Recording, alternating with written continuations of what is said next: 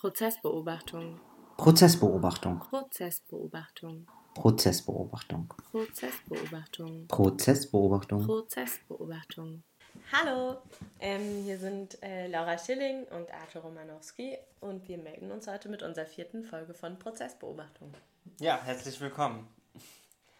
Äh, wir werden heute über, wir kommen jetzt zurück aus der Sommerpause und ähm, am diesem Montag hat wieder der Prozess gegen Stefan Ernst und Markus H. Äh, wieder angefangen und auch wir waren wieder vor Ort und wir werden heute über einige Aspekte der recht vollen beiden Tage sprechen. Wir werden zunächst äh, etwas, was gerade ähm, sehr diskutiert wird, auch ebenso diskutieren, und zwar die Veröffentlichung von bestimmten von Vernehmungsvideos äh, über die wir ja auch die letzt, in den letzten Folgen viel berichtet hatten, sind äh, Schnipsel, sind jetzt in der Öffentlichkeit aufgetaucht und von einem, ähm, von einem anderen Format eben äh, vorgestellt worden. Genau, und dann gehen wir nochmal ausführlicher auf die beiden Verhandlungstage diese Woche ein, am Montag den 27. und Dienstag den 28.08. Und wollen da zunächst thematisieren, wie ist es eigentlich zu der Entpflichtung von dem Pflichtverteidiger von Stefan Ernst, Frank Hannig, bekommen. Das war ein ziemlicher Aufreger diese Woche, würde ich sagen. Und dann wollen wir nochmal ausführlicher auf den zweiten Prozesstag eingehen in dieser Woche, äh, in dem der Sohn von Walter Lübcke, Jan-Hendrik Lübcke, als Zeuge ausgesagt hat. Das Genau. ist so grob unser Plan für heute. Genau, dann würde ich vorschlagen, wir äh, legen direkt los und ähm, können ja mal kurz über dieses äh, Vernehmungsvideo, das jetzt aufgetaucht ist in, bei Steuerung F, ähm, einer Sendung von Funk Media, das ist so der Jugendsender von ARD ZDF, ähm, der äh, äh, eben veröffentlichte die beiden Vernehmungen, also Teile, Ausschnitte der beiden Vernehmungsvideos, in denen Stefan Ernst von der Polizei äh, und im zweiten Video auch vom Ermittlungsrichter Kilmer ähm, verne von, vernommen wird, also das sogenannte erste und äh, zweite Geständnis.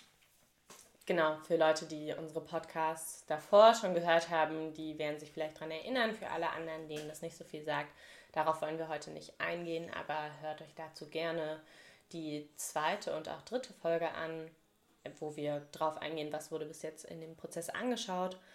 Genau, und ich finde relativ wichtig, was du auch gerade schon gesagt hast, irgendwie ist sehr schnell der Aufreger gewesen von Funk veröffentlicht die ähm, Vernehmungsvideos. Das ist eine Verkürzung. Funk hat einen Beitrag gemacht und ihnen wurden, wurde das Material quasi dieser Videovernehmungen von diesem ersten und zweiten Geständnis von Stefan Ernst zugespielt. Sie machen einen Beitrag darüber, wie dieses Material ihnen zugespielt wurde und zeigen in diesem Zuge verschiedene Sequenzen und Ausschnitte aus diesen Vernehmungen, ordnen diese allerdings auch ein und thematisieren darin, was da gesagt wird. Genau, den Beitrag haben Nino Seidel und Julian Feldmann gemacht. Das sind auch beides relativ bekannte Journalisten, die eben bei Funk ähm, Beiträge machen und die sehr viel zu Rechtsextremisten und Neonazis in Deutschland auch sonst ähm, berichten. Ja, genau. Und die auch interessanterweise eigentlich direkt neben uns saßen. An den ersten drei Verhandlungstagen waren die eben nicht bei den akkreditierten PressevertreterInnen, sondern unten im Saal. Und zu Julian Feldmann muss man auch äh, sagen, dass er äh, auch immer wieder Bedrohungen aus der rechtsradikalen Szene ähm, ähm, ausgesetzt ist. Also es gibt äh, richtige, richtige Kampagnen gegen ihn aus dieser Szene.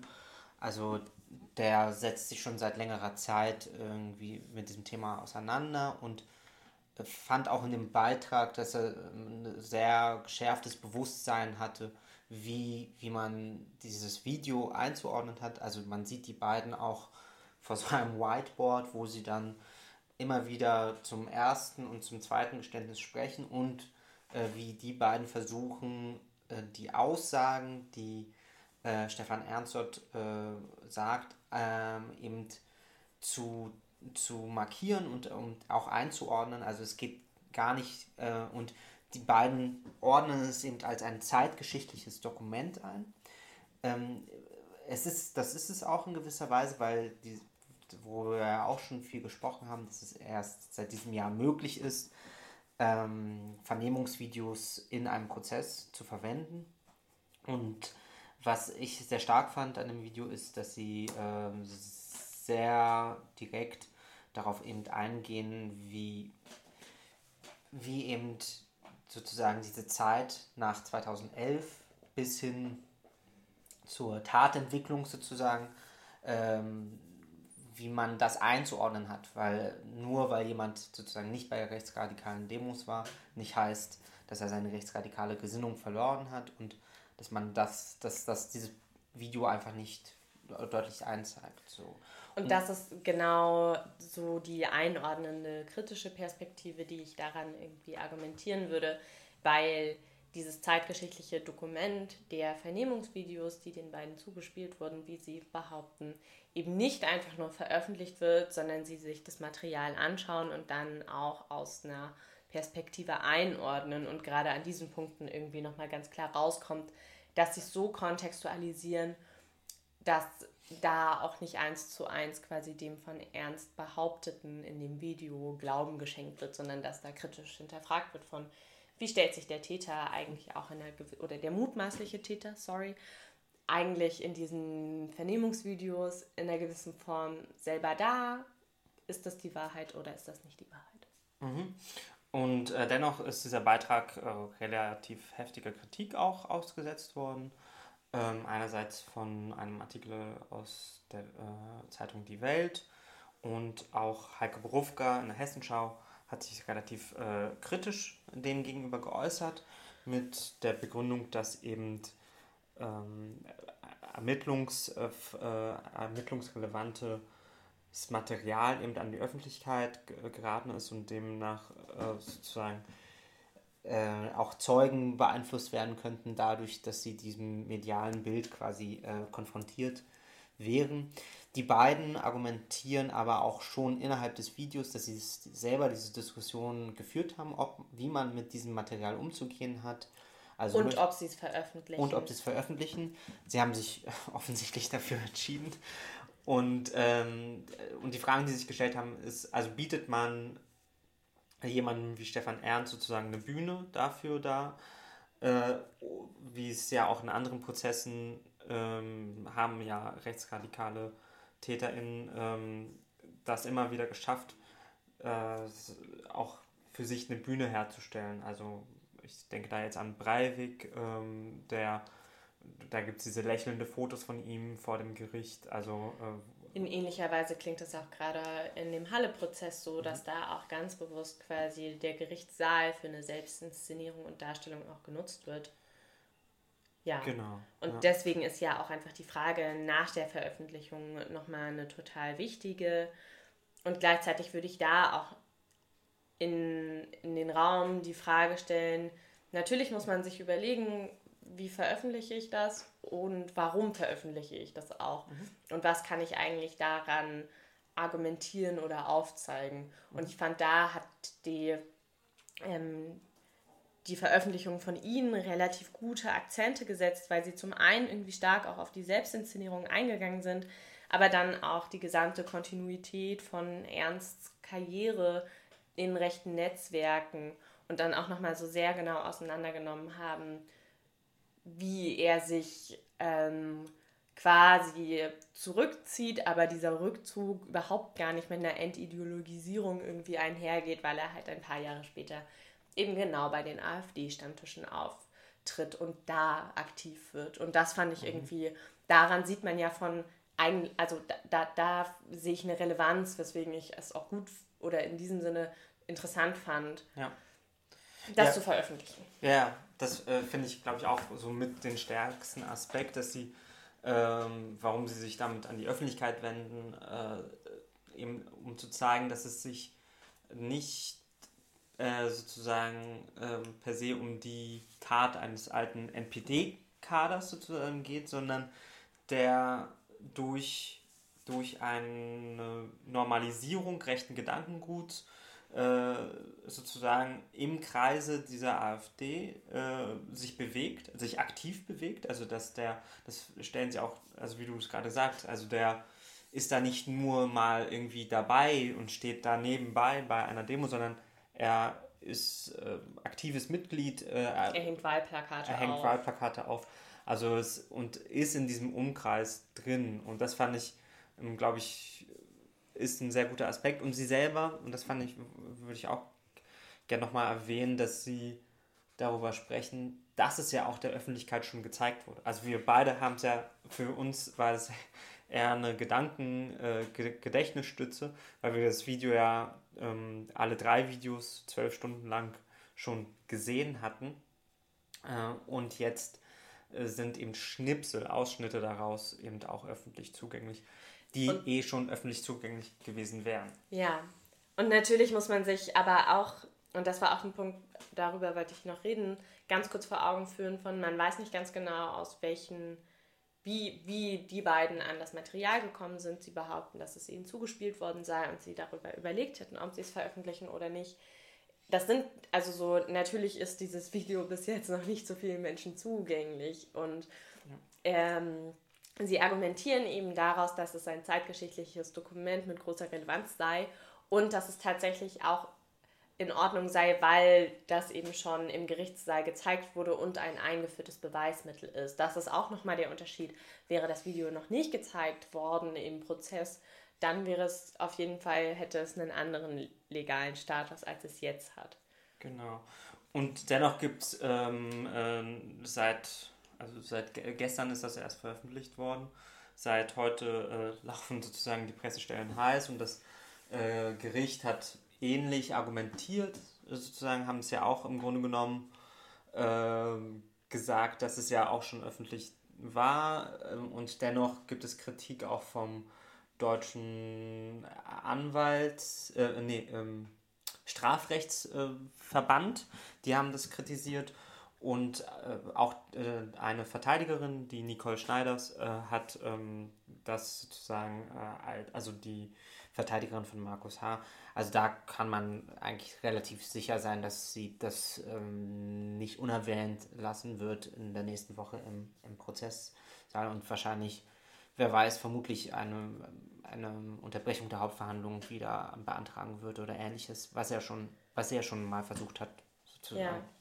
Und genau, was Heike Berufka irgendwie in ihrem Beitrag ähm, für die Hessenschau, die ist Gerichtsreporterin beim HR, argumentiert hat, ist, dass man auch nicht oder dass sie meinen würde, dass es eine, ähm, genau, dass es der Wahrheitsfindung des Gerichtes vielleicht nicht ganz so zugträglich ist und natürlich auch ZeugInnen, die noch im laufenden Prozess aussagen sollen, beeinflussen könnte.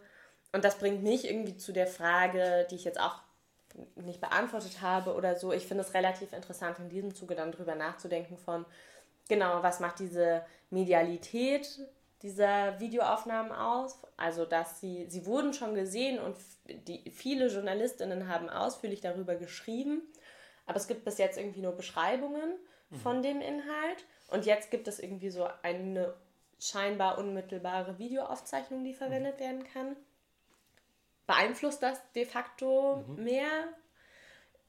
Und auch in einer gewissen Form fand ich es interessant, genau, die, die Frage nach, welche Öffentlichkeit ist eigentlich im Gerichtsraum anwesend. Ja. Und das ist halt eine andere als jetzt die, die die Videos sieht. Also es, es gibt einen Öffentlichkeitsgrundsatz mhm. im Gerichtssaal, der sagt, so von unsere Prozesse müssen öffentlich stattfinden, da müssen Leute zuschauen können. Die Leute haben ja auch schon die Videos gesehen, so. Aber es ist nochmal was anderes, wenn irgendwie Öffentlichkeit Öffentlichkeit so alle oder so meint, wie wir Veröffentlichungen die Videos auf YouTube.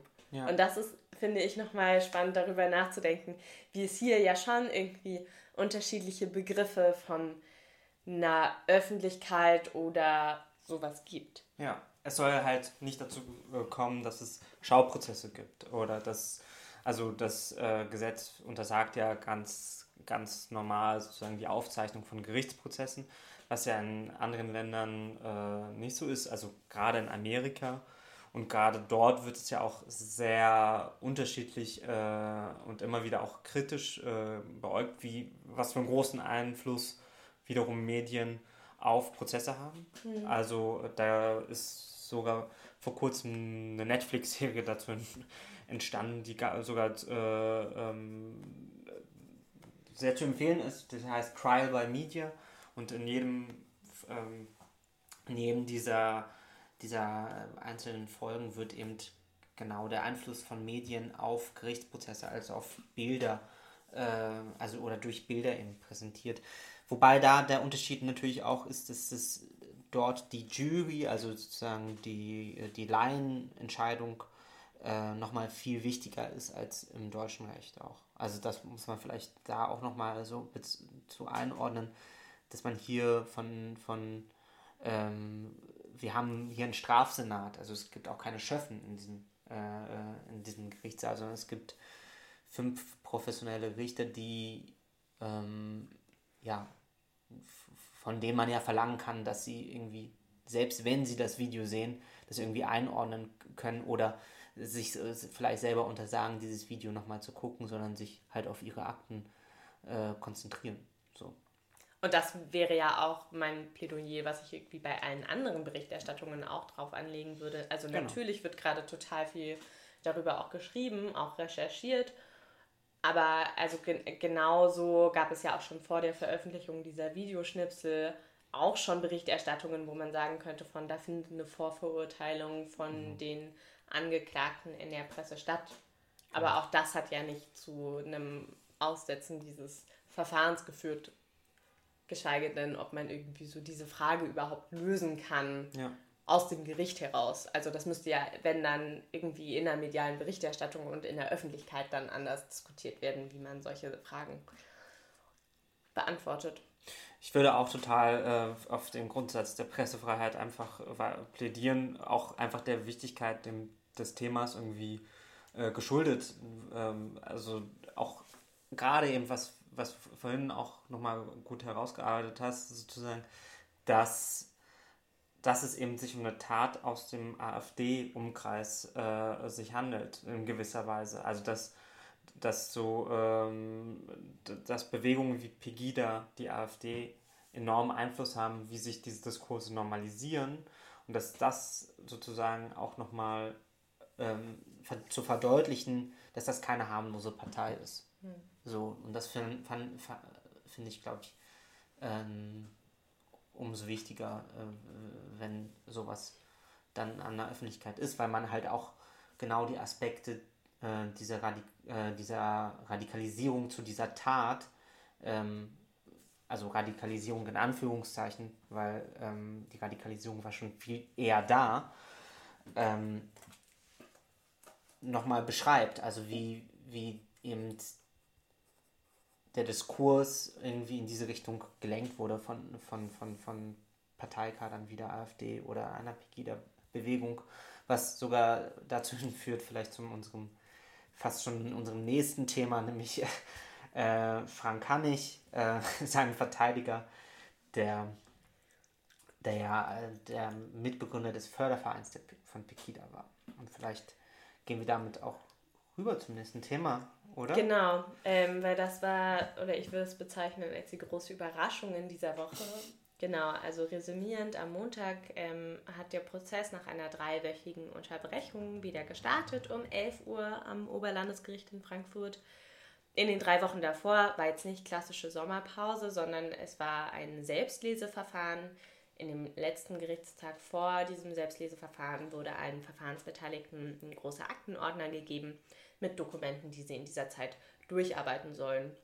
Und dementsprechend war auch ähm, für den Verhandlungstag am Montag eigentlich nur angekündigt, dass diverse Urkunden aus diesem, diesen Unterlagen verlesen werden sollen, um sie nochmal mündlich in den Prozess einzuführen.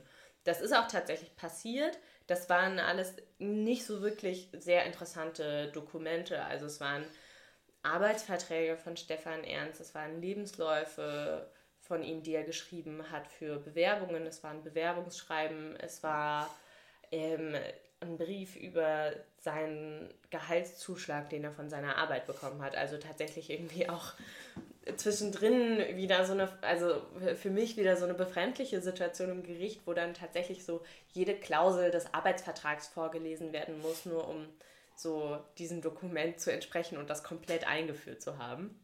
Sogar mit Korrekturen, wenn äh, leichte Fehler äh, äh, passiert sind, hat dann die beisitzende Richterin gesagt, ah, ich glaube, das ist ja. eine andere Zahl, die genau. Sie gerade gelesen.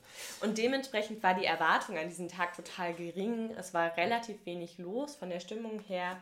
Ähm, tatsächlich sehr, sehr unangestrengt, würde ich irgendwie so beschreiben im Vergleich zu den Tagen davor. Also es hat gereicht, dass wir um 8 Uhr vom Gericht waren und noch einen Platz bekommen haben, was ja sonst irgendwie mindestens ein bis zwei Stunden früher der Fall war, dass man da sein musste.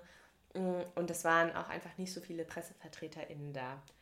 Und dann hat der Prozess damit gestartet, dass ähm, der Vorsitzende Richter Sagebiel alle Verfahrensbeteiligten begrüßt hat und dann gesagt hat, dass ähm, es eine Reihe von Anträgen gäbe, die Frank Hannig während der Sommerpause oder diesem Selbstleseverfahren ans Gericht geschickt hätte.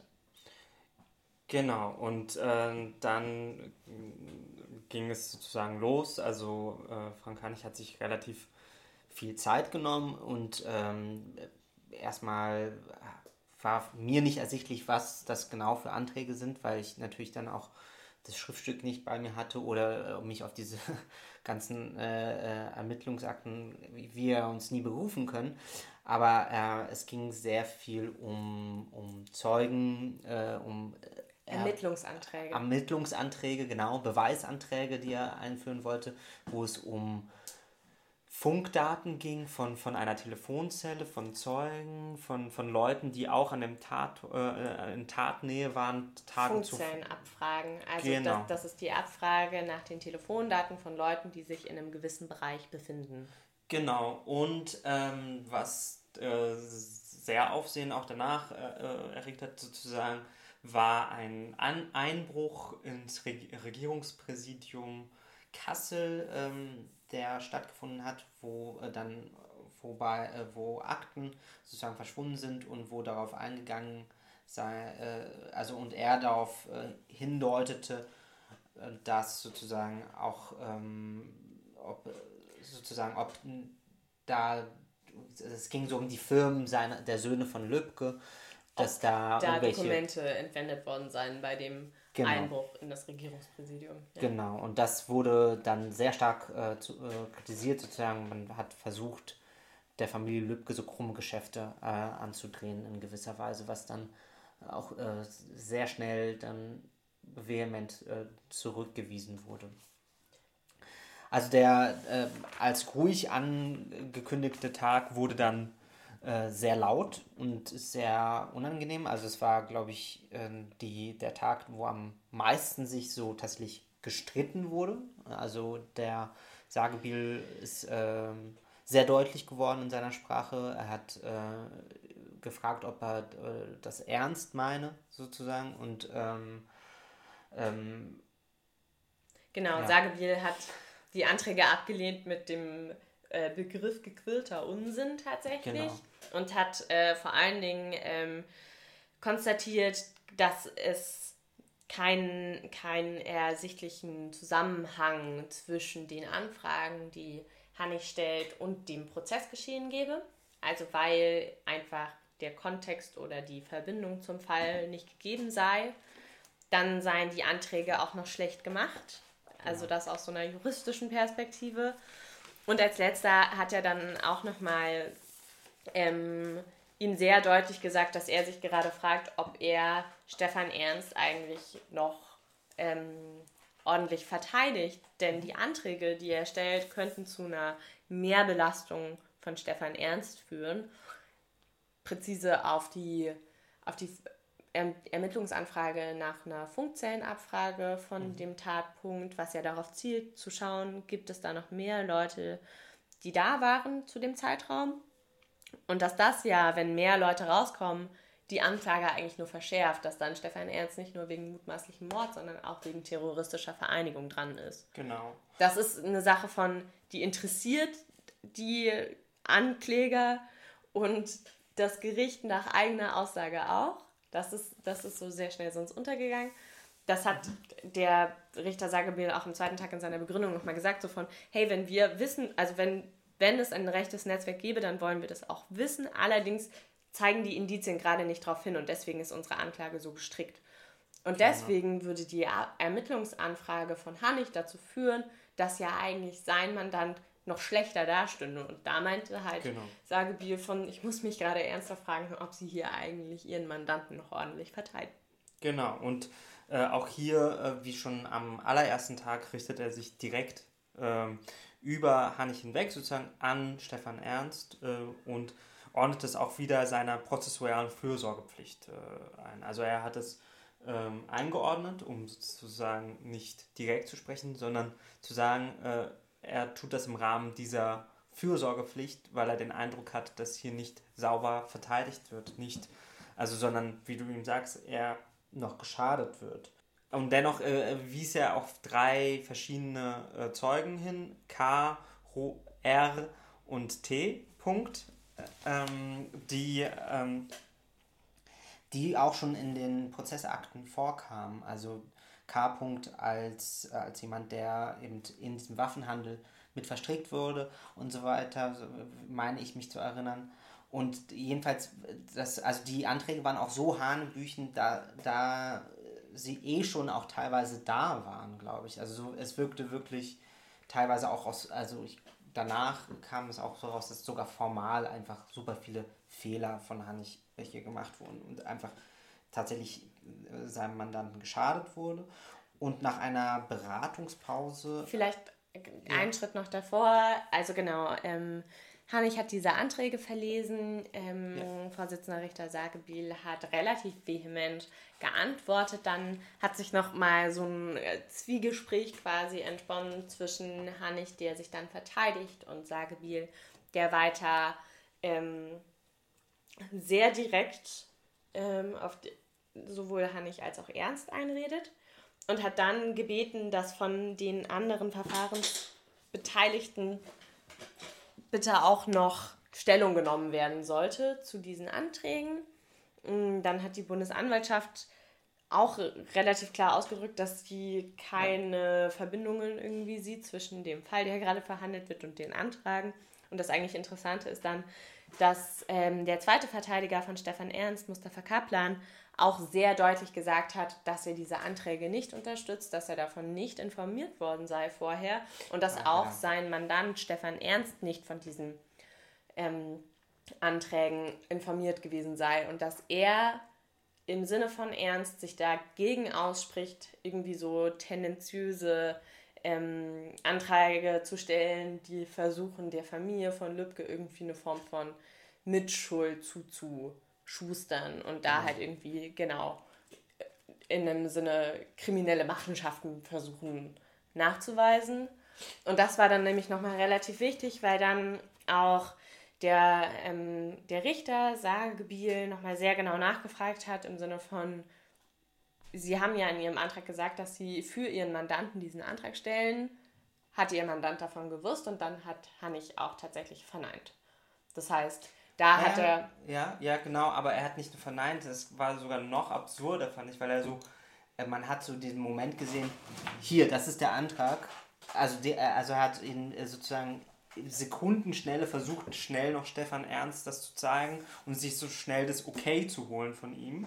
Und das hat irgendwie dann nicht geklappt. Und dann hat, also und das fand ich so absurd. Es war so richtig hektisch, so Daran erinnere ich mich gerade nicht, aber das kann ich. Also- Also, es war sowieso eine sehr hektische Situation, da ist Ja. viel passiert. So. Ja, ja, also ich erinnere mich auf, also ich fand das eh auf, äh, ziemlich interessant diesmal, dass es so sehr viel Interaktion gab zwischen den Anwälten und den, ihren Mandanten, also auch bei äh, äh, Markus H. Dieses, und also am nächsten Tag war das ja nochmal, gab es nochmal diese Situation von, dass äh, ihm das sozusagen so vorgehalten wurde. Und ähm, Sagebiel hat sich auch dann direkt an Stefan Ernst gewendet. Ja. So, und hat ihn dann gefragt, wussten Sie davon? Und er hat es verneint dann Ja. und dann. Ähm, und Dann, gab es die genau. Bitte nach einer 30-minütigen Pause von Mustafa Kaplan, um sich Genau. mit seinem Mandanten Stefan Ernst zu besprechen. Nach der Pause wurde dann der Antrag von Mustafa Kaplan nach Entpflichtung von Frank Hannig gestellt. Da wurde auch Stefan Ernst nochmal im Gerichtsraum gefragt, ob das in seinem Sinne ist und er hat es bejaht. Genau. Und das ist, das war, war ein tatsächlich interessanter Moment, weil es so äh, das erste Mal auch war, dass Stefan Ernst als äh, direkt reagierte. Also, ne, also es äh, ging sehr, es war sehr wichtig, wer hier für wen spricht. Irgendwie. Das ist ja eh so eine Sache vor Gericht, wer für wen spricht oder für was gesprochen wird.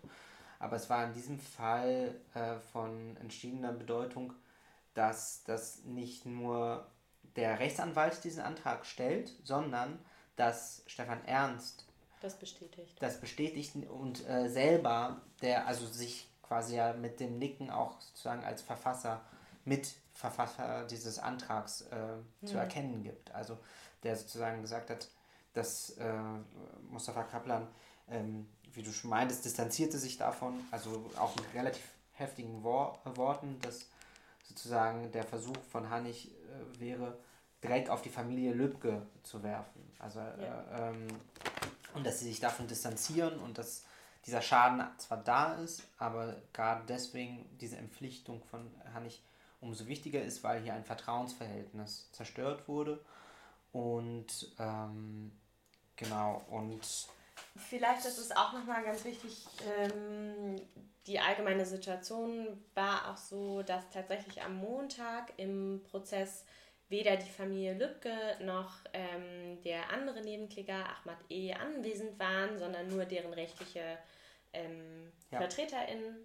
Und tatsächlich auch bei dem Vertreter von Ahmad E. war eine weitere Vertretung, weil Alexa Alexander Hoffmann auch ähm, Nebenkläger in dem Prozess in Magdeburg gegen den Halle-Attentäter ist. Genau, deswegen irgendwie auch da, Genau, also, naja, also ich finde, äh, es ist schon sehr richtig, dass immer wenn die Familie Lübcke nicht da ist, ist wirklich eine andere Stimmung in diesem Saal da. Also ich fand das an dem Freitag vor der Pause auch, äh, hatte ich auch schon diesen Eindruck, dass die Stimmung eine andere ist. Also es ist, wird, ist viel geschäftsmäßiger, viel umgangssprachlicher. Ähm, die Leute waren auch zu spät, so, äh, also der Richter war zu spät. Es wurde viel mehr diskutiert und ich fand, die Familie Lübcke hat durch so relativ klares Auftreten auch immer einen starken Rahmen gegeben. Also, also die, äh, das hatten wir ja auch schon erwähnt, dieses zusammen stehen bleiben, wo ja der Bundesanwalt, die Bundesanwälte äh, ja auch mitmachen, ähm, also schon lange bevor der Richter überhaupt reinkommt, stehen die. Also die sitzen eigentlich kaum in diesem Saal, sondern sie stehen und setzen sich erst, wenn der Richter sozusagen sitzt und das schon lange bevor dieser reinkommt. Und das, ähm, das äh, finde ich schon, das hat einen großen Einfluss auf, auf die Atmosphäre in diesem Saal. ja. Und gerade an diesem Montag äh, war das ähm, ein großes Hin und Her. Also dann hat sich auch Hannig dann nochmal dazu gemeldet, dass laut ähm, prozessualer Ordnung es ja nicht so einfach ist, einen Anfall zu entpflichten, selbst wenn äh, dies der Fall ist, weil er ja auch schon lange bei einem Prozess ist. Und auch nochmal, genau, Hannig hat dann auch seine Anträge zurückgezogen. Genau. nach dieser ganzen Auseinandersetzung hat allerdings in den ähm, in Wortbeiträgen, nachdem der Entpflichtungsantrag quasi gestellt wurde, nochmal dafür argumentiert, weswegen ähm, genau, er nicht entpflichtet werden solle. Und dann ging der Tag eigentlich damit zu Ende. Dann wurden die Urkunden verlesen und tatsächlich hat ähm, Richter Sagebiel dann nochmal sehr genau bei Kaplan und äh, nachgefragt, wen er denn als Vertretung quasi von Hannig vorsehen würde und ob er mit Falls. dem schon Kontakt aufgenommen hätte, falls so ein bisschen. Und damit Genau. ist der erste Prozesstag zu Ende gegangen. Und dementsprechend war am zweiten Prozesstag diese Woche, an dem Dienstag, sehr viel mehr Erwartung im Raum, weil es so diesen relativ schnellen Turn gegeben hatte. Und ja, Genau. dann war Dienstag. Dann war Dienstag, ähm, genau, äh, ähm, vielleicht äh, dann zu der Stimmung. Ich fand am Dienstag vor dem, bevor der Termin losging, war es eben schon sehr unruhig. So, die Familie Lübcke war da, aber man merkte auf der Verteidigungsseite, dass beide Parteien tatsächlich sehr viel im Gespräch waren mit ihren äh, Mandanten. Also der Dr. Clemens wies immer wieder auf irgendwelche Sachen hin mit Markus H. Also man hatte auch so den Eindruck, die äh, freuen sich, dass es dieses Chaos äh, bei der Seite von Stefan Ernst gibt. Ähm, also ich hat, hatte den Eindruck, Markus H. war viel gelöster irgendwie. Also der war so wie, ah, okay, ja klar, dann komme ich hier vielleicht frei. Also so wirkte das auf mich. Ähm, jedenfalls war, ja, war das so eine sehr unangenehme Stimmung, die ich da gesehen habe. Und was sehr entschieden war, war, dass man hat Frank Hannig halt ja nochmal gesehen, der, war, der Beschluss war ja noch nicht da. Und dann war er so im Gespräch mit Stefan Ernst und das hatte fast schon absurde Züge. Ähm, also man äh, wird auch Fotos in der Presse finden, wie er ihm dann ähm, einen Artikel aus der Bildzeitung vorhält. Also äh, wie er versucht noch ganz schnell irgendwie sozusagen ihm eine Form von Strategie äh, vorzuschlagen. Äh, oder, oder, was auch immer er damit will. Ich glaube, das, genau. das wäre halt eher meine Frage von. Ja. Die, die Situation ist ja immer so, dass die Angeklagten reingebracht werden. Genau und alle anderen Verfahrensbeteiligten natürlich irgendwie sich relativ frei in diesem Raum bewegen können. Und dann war die Situation von Stefan Ernst ist schon da, auch Frank Hannig ist schon da und der zweite Verteidiger Mustafa Kaplan verspätet sich. Und genau ja. in dieser Situation gab es irgendwie so dieses, Frank Hannig zeigt ihm einen Artikel aus der Bildzeitung und irgendwas auf seinem iPad noch. Ähm, während sie dann miteinander sprechen und Kaplan kommt zehn Minuten später ja und ab dem Zeitpunkt unterhält sich Kaplan nur noch mit Ernst und Hannig setzt sich auf seinen Stuhl auch. Also es gab dann überhaupt keine Interaktion auch ja. mehr zwischen diesen beiden Verteidigern. Ja. Und genau, das Gericht hatte sich auch ein bisschen verspätet an dem Tag und kam 20 Minuten später in den Saal rein. Und dann fand ich es auch eine so, also natürlich aus theaterwissenschaftlicher Perspektive sehr performativ. Ähm, Richter Sagebiel ähm, verkündet den Beschluss, dass Frank Hannig entpflichtet wird, liest die Begründung vor, wo er auch nochmal sehr genau auf die Anträge, aber auch auf die Argumente, die irgendwie Hannig für seine Anträge im Nachhinein gebracht hat, sowohl im Gerichtssaal als auch gegenüber der Presse, auseinander nimmt und zurückweist und dann sagt, so Herr Hannig, jetzt können Sie auch gehen und Hannig muss ab diesem Zeitpunkt, also hat irgendwie schon seine Richterrobe über den Arm gelegt ähm, und muss sofort rausgehen, weil Anwaltsrobe. Ja, genau. Ah ja, sorry, seine Anwaltsrobe. Aber genau, weil die Worte von Sagewiel in diesem Sinne die Realität verändert haben und er jetzt nicht mehr Pflichtverteidiger ist. Ja. Und, und zwar, ähm, es ist dennoch interessant, also vielleicht jetzt noch abschließend zu diesem Komplex mit Hannig auch zu sagen, dass ähm, wir sich dann auch ähm, Ah, das, das haben wir vergessen zum ersten Tag, das war aber relativ wichtig. Der, das YouTube-Video. Das YouTube-Video. Ja, äh, ne? Das, dieses, ähm, weil der Hannig hat ja auch einen eigenen YouTube-Kanal und wird dafür immer wieder auch äh, kritisiert. Und dann wurde auf Antrag von Frau Schneiders auch dieses Video als Beweismittel eingeführt und dann wurde. Weil, und die Begründung ist relativ wichtig, ja. weil ähm, der Hannig in diesem Video zu dem letzten Verhandlungstag vor der Sommerpause gesagt hat von die ganze Wahrheit haben wir noch nicht gehört, habe ich noch nicht gehört, die wird Herr Ernst sagen, wenn er sich einlässt. Und das war der Grund für Schneiders zu sagen, wie kann das denn sein, dass der Verteidiger hier gerade sagt von kennen die Wahrheit nicht, die Wahrheit kommt erst noch, aber wir sollen das zweite Geständnisvideo, was ja er nicht widerrufen hat, sondern was er immer noch unterstützt, so nach seiner Aussage, ja. Wahrnehmen. Das kann nicht sein. Und dann wurde halt irgendwie sich dieses YouTube-Video nochmal zusammen in Augenschein genommen. Genau. Und äh, genau, ähm, Hannig hat dann auch nochmal dafür argumentiert, dass es halt seine Form von Berichterstattung und Prozessberichterstattung, Litigation, hat er das, glaube ich, genannt. Mhm. Also, ähm, dass er so äh, Unterschriften hat von, von Stefan Ernst, die das legitimieren. Ja, genau. Also, er hat quasi die Einwilligung von Stefan Ernst, dass er das machen darf, aber das ist seine eine Form, also eine andere Form von Berichterstattung, die er damit verfolgt.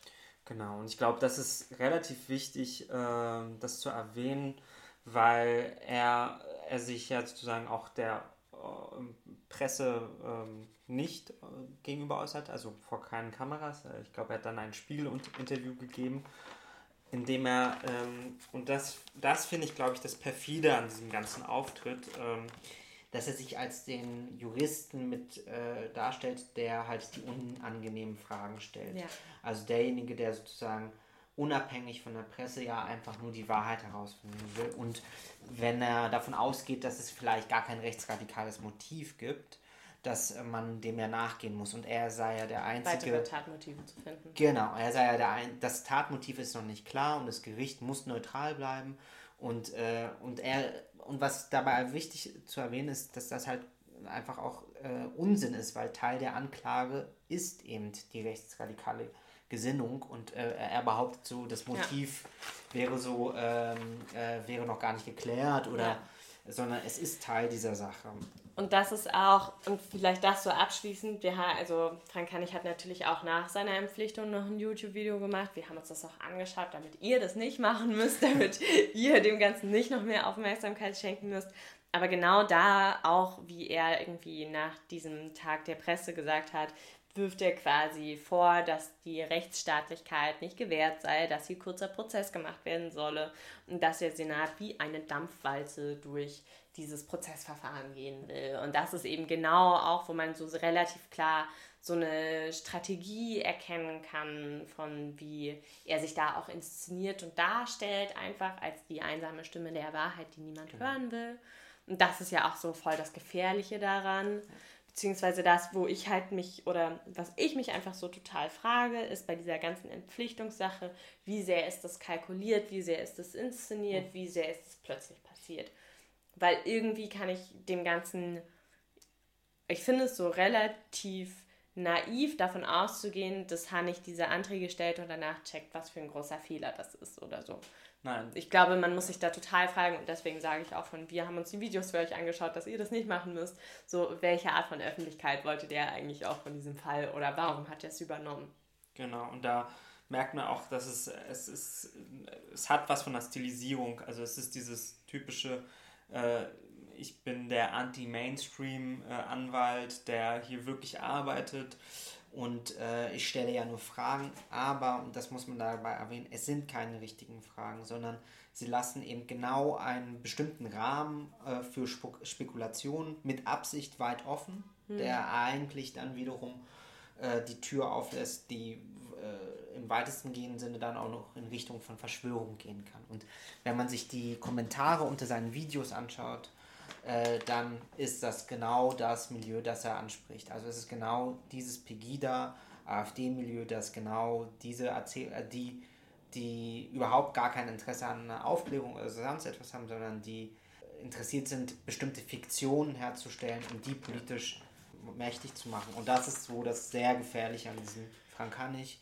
Und ich bin überzeugt davon, dass man den weiter irgendwo in der AfD oder in der Pegida wieder treffen wird oder dass er in der Öffentlichkeit, also man hatte den Eindruck, er macht diesen Auftritt zum Teil für sich und das ist das perfide daran und äh, gefährliche auch daran, dass man nicht unterschätzen darf. Genau, und jetzt vielleicht genug zu diesem ganzen Komplex, ja. der natürlich, wie ihr auch schon mitbekommen habt, uns auch interessiert. Deswegen haben wir darüber so ausführlich gesprochen.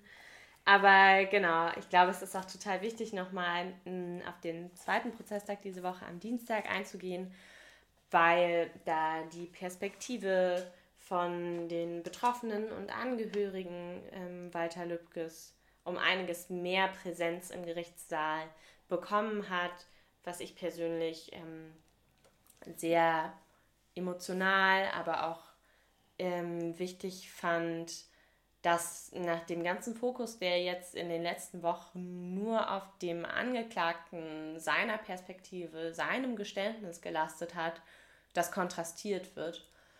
Genau, weil am äh, Dienstag hat der Sohn von Walter Lübcke, Jan-Hendrik Lübcke, ausgesagt. Jan-Hendrik Lübcke wurde in den Zeugenstand unter anderem auch deswegen gerufen, weil er die Leiche seines ermordeten Vaters aufgefunden hat.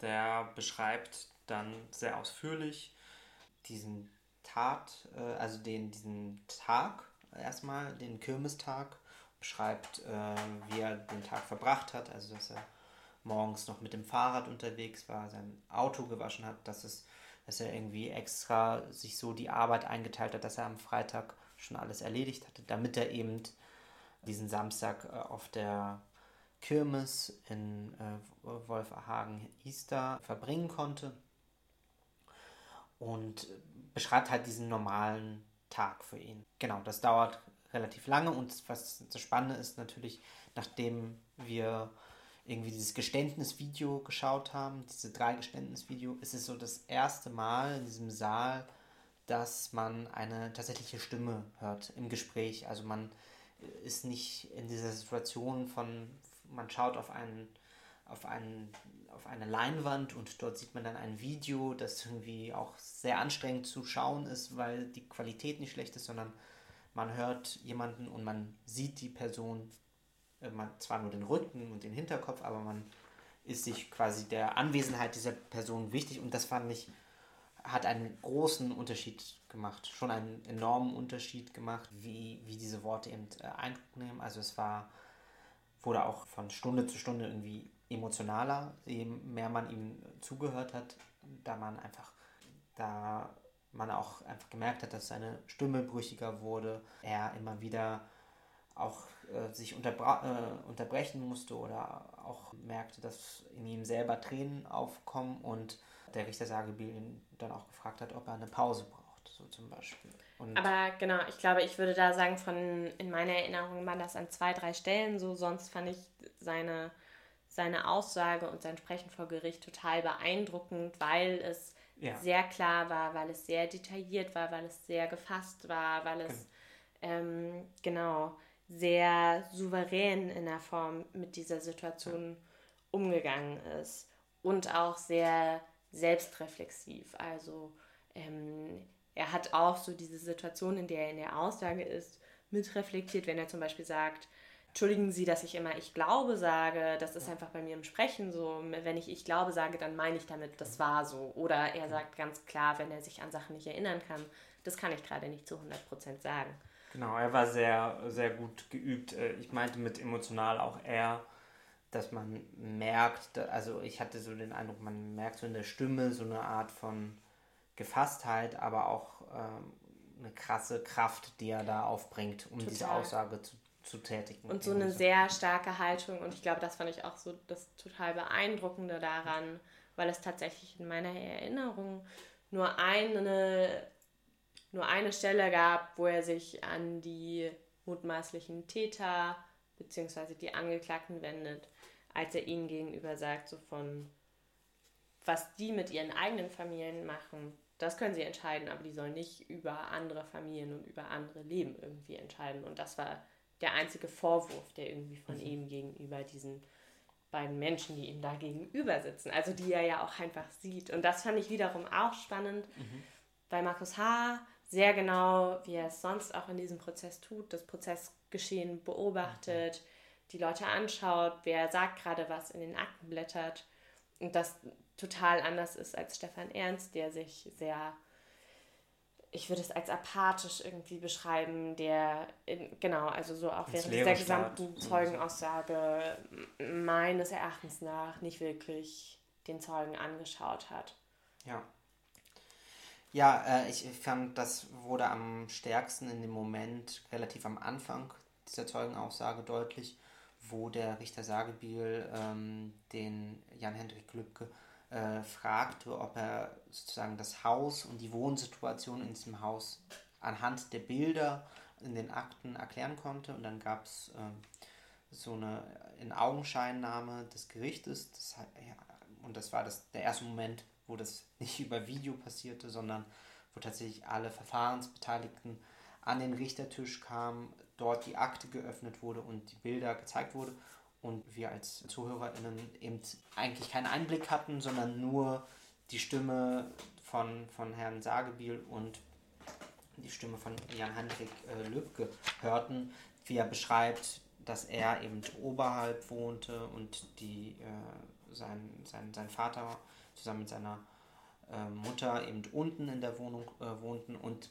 viele Details eben aus diesem Wohnverhältnis und auch wie sozusagen der Garten ist, wie das mit der Lautstärke von der Kirmes und dem, der Lautstärke des Schusses sozusagen gewesen sein musste und so weiter. Also all solche Details, ähm, die halt unglaublich wichtig sind, um sozusagen herauszufinden, was, wie hätte es denn überhaupt, äh, wie war wohl der Tathergang.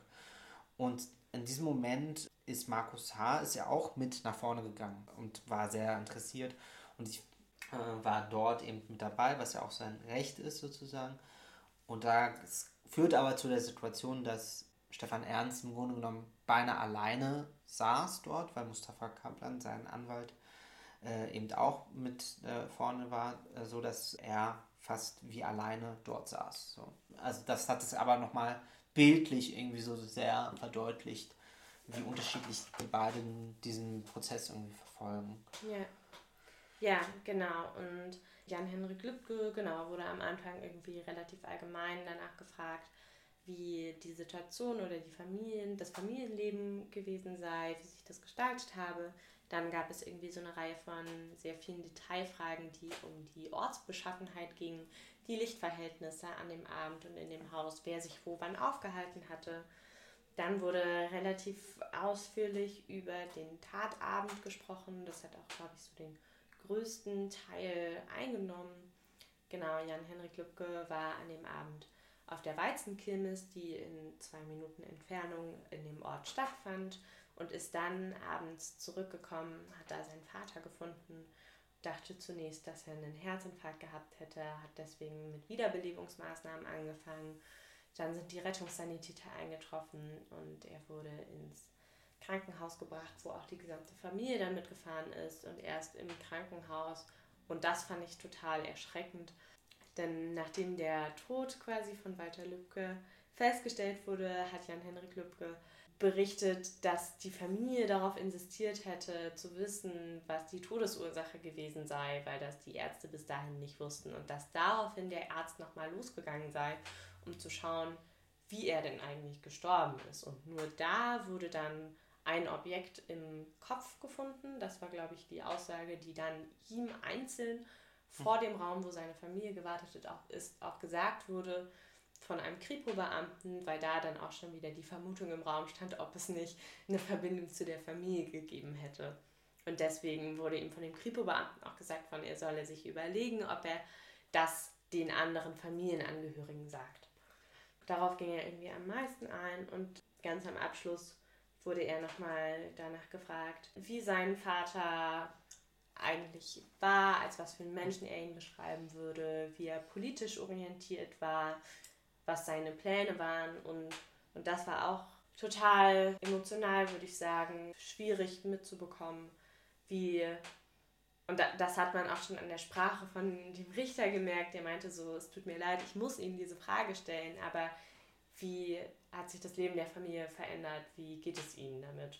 Mhm. Und ähm, wo er auch nochmal sehr klar beschreibt von, dass, dass eigentlich die gesamte Familie innerlich zerrissen ist, dass er und auch sein Bruder nicht voll arbeiten gehen können, dass er noch sehr weit entfernt sei vom Alltag.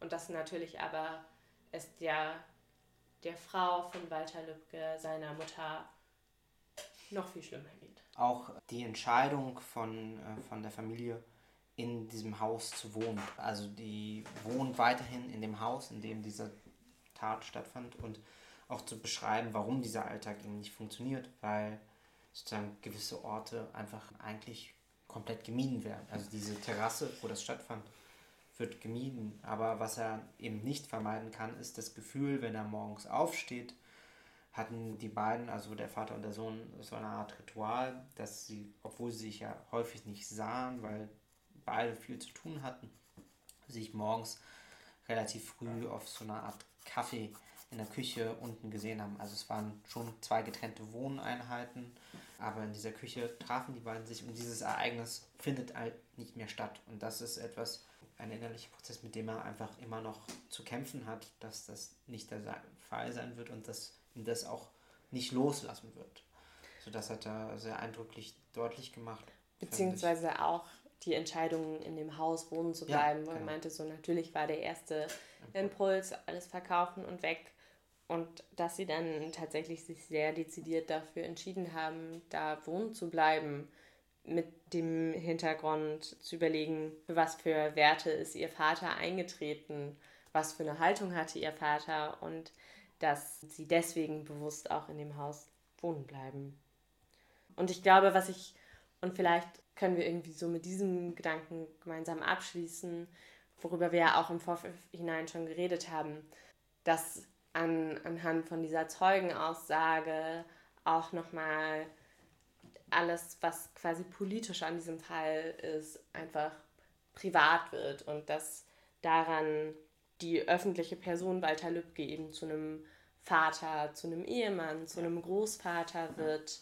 Genau, wodurch halt die, die, die Perspektive von den Betroffenen, von den Angehörigen auch Raum findet. Auf der einen Seite wird es sehr privat und auf der anderen Seite fand ich, gewinnt das an öffentlicher Stärke dadurch. Also ich fand genau dadurch, dass es so einen persönlichen Bezugsrahmen gab, wird dieser politische Konflikt wird sehr konkret. Also es wird sozusagen nicht zu, einem zu einer abstrakten Diskussion, sondern hier, also diese Erklärung von ihm macht es mir möglich, mich emotional, aber auch per se politisch ähm, irgendwie nochmal fester daran mhm. zu docken, ja. wie extrem diese Konflikte sind. Ja, total. Ja. Und ich meine das auch gar nicht als sich ausschließende Kategorien genau. oder so, ja. aber halt einfach quasi so die diskursive Ebene, die hier nochmal ganz anders stattfindet. Genau. Aber ich würde dir da auch voll zustimmen. Also ich fand, das, das ist irgendwie so, ich finde auch ein sehr wertvoller Aspekt davon, dass wir da hingehen, ist sozusagen zu merken, die politischen Konflikte sind nicht nur abstrakte Sachen, die quasi in den Medien oder Diskussionen äh, in Seminarräumen diskutiert werden, sondern sie sind konkrete äh, Vorfälle, die in der Öffentlichkeit passieren und die Einfluss auf das persönliche Leben von Menschen haben. So. Und das fand ich, das fand ich irgendwie sehr deutlich in dieser Aussage. Ja. Und auch der Grund, warum wir weiterhin hingehen werden, beziehungsweise vielleicht müssen wir jetzt, ob heute ist die Sendung wahrscheinlich ein wenig länger als sonst. Und wir müssen auch jetzt noch mal kurz sozusagen darauf eingehen, wie wir in Zukunft diesen Podcast äh, verfahren werden. Es wird nämlich ein bisschen anders ablaufen in Zukunft. Oder mal gucken. Mal Vielleicht gucken. auch ähnlich. Vielleicht aber auch genau, ähnlich. Aber in nächster Zeit wird Arthur jetzt erstmal alleine ins Gericht gehen, weil ich ähm, gar nicht in Frankfurt bin. Ich natürlich aber Arthurs Prozess begleite, indem ich, ähm, was wir ja sonst auch machen, ist irgendwie die Berichterstattung zu sammeln und dazu zu recherchieren, dass ich darüber quasi weiter am Prozess teilhabe und dass wir die nächsten Podcast-Folgen dann wahrscheinlich in einer gewissen Form interviewiger auch gestalten werden. Das heißt, dass wir natürlich weiter miteinander reden, aber Arthur eben aus erster Hand von aus dem Prozessraum berichtet. Weil, weil das Spannende äh, daran, dass du wirst ja auch sozusagen aktiv dich weiterhin äh, mit einem Thema beschäftigen. Und zwar wirst du ja ein Praktikum ein, äh, in Ravensbrück machen. Was, was ähm, ein ehemaliges Konzentrationslager ist. Genau, und ähm, was ich da eigentlich sehr spannend, dass wir vielleicht sozusagen darüber auch in, in, ein Gespräch kommen, dass du einerseits mich befragst und ich dich andererseits vielleicht auch befragen werde zu dem, was du da in Ravensbrück machst, weil das ja vielleicht auch interessante äh, Verbindungen bringt. Also können wir ja nochmal. Ja, da überlegen. können wir nochmal drüber nachdenken, auf jeden Fall. Genau, aber ich, das heißt, das wird so ein bisschen ich werde so ein bisschen Zeuge der Verhandlung bleiben und du wirst mich. Ich zu späterem Zeitpunkt wieder. genau. genau. Ja. Ähm, das war die heutige Folge. Tatsächlich ein bisschen länger geworden, aber es ist viel passiert. Weiterhin, wenn ihr Fragen, Anmerkungen oder Kritik habt, wir freuen uns immer. Schreibt uns das an prozessbeobachtung.gmx.de. Genau, und sonst, wir haben auch einen Artikel geschrieben, der ist online auf der Website von Diskus zu finden. Der Zeitschrift von der Goethe-Uni sozusagen. Ich glaube gar nicht so, so verschränkt, also eher unabhängig, aber schon studentisches Milieu, Studierendenumfeld. Wir sind gespannt auf Kritik und Anmerkungen von eurer Seite und bedanken uns für euer Zuhören und genau. bis zum nächsten Mal. Bis zum nächsten Mal.